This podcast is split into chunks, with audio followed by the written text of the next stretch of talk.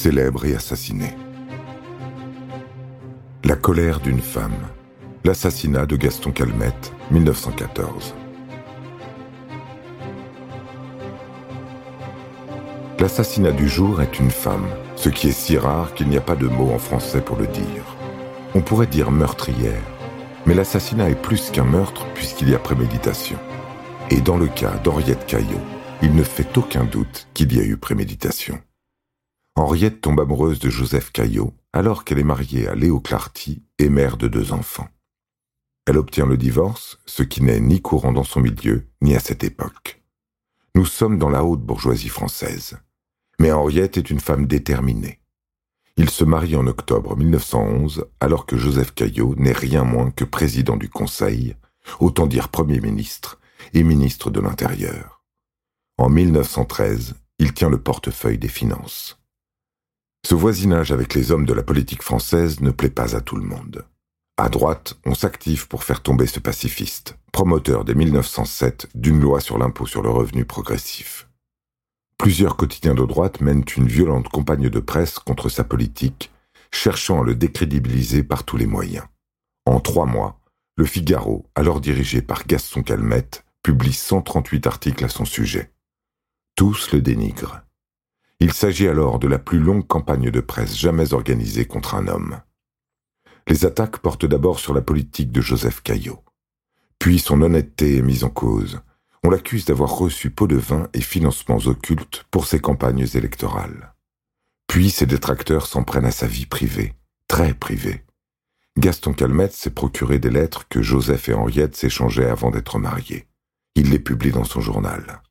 Dans ces lettres signées Tongeau, Caillot apparaît comme un homme politique hypocrite.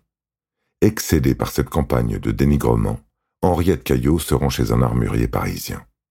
Pour 55 francs de l'époque, elle y achète un pistolet automatique Browning modèle 1906 qu'elle essaie dans un stand au sous-sol. Puis, dans la limousine ministérielle de son mari, elle se fait conduire à la direction du Figaro au 26 rue de Rouault pour rencontrer Gaston Calmette. Lorsqu'elle se présente, le directeur est absent.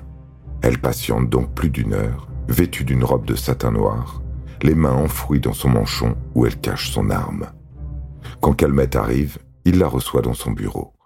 Alors qu'il dépose son chapeau et sa canne sur un meuble, la tragique visiteuse tire sur lui presque à bout portant. Le directeur du Figaro, surpris, contourne alors son bureau, cherchant à se réfugier vers la gauche de la pièce. Madame Caillot le poursuit, continuant à tirer.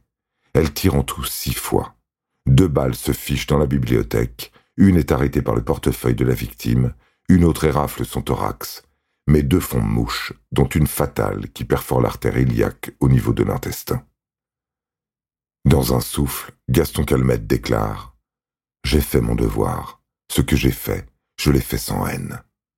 Henriette Caillot, quant à elle, affirme qu'elle a fait œuvre de justice et espère ne pas avoir trop blessé le journaliste meurt sur la table d'opération. Elle est incarcérée à la prison de Saint-Lazare et renvoyée en cour d'assises sous l'inculpation d'homicide volontaire avec préméditation. Elle risque la peine de mort. Son procès a lieu quatre mois plus tard. L'assassinat devient crime passionnel.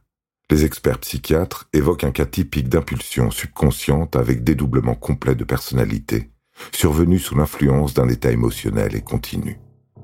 Après 50 minutes de délibération, les jurés de la cour d'assises de la Seine acquittent Henriette Caillot, épouse blessée aux réflexes émotionnels incontrôlés.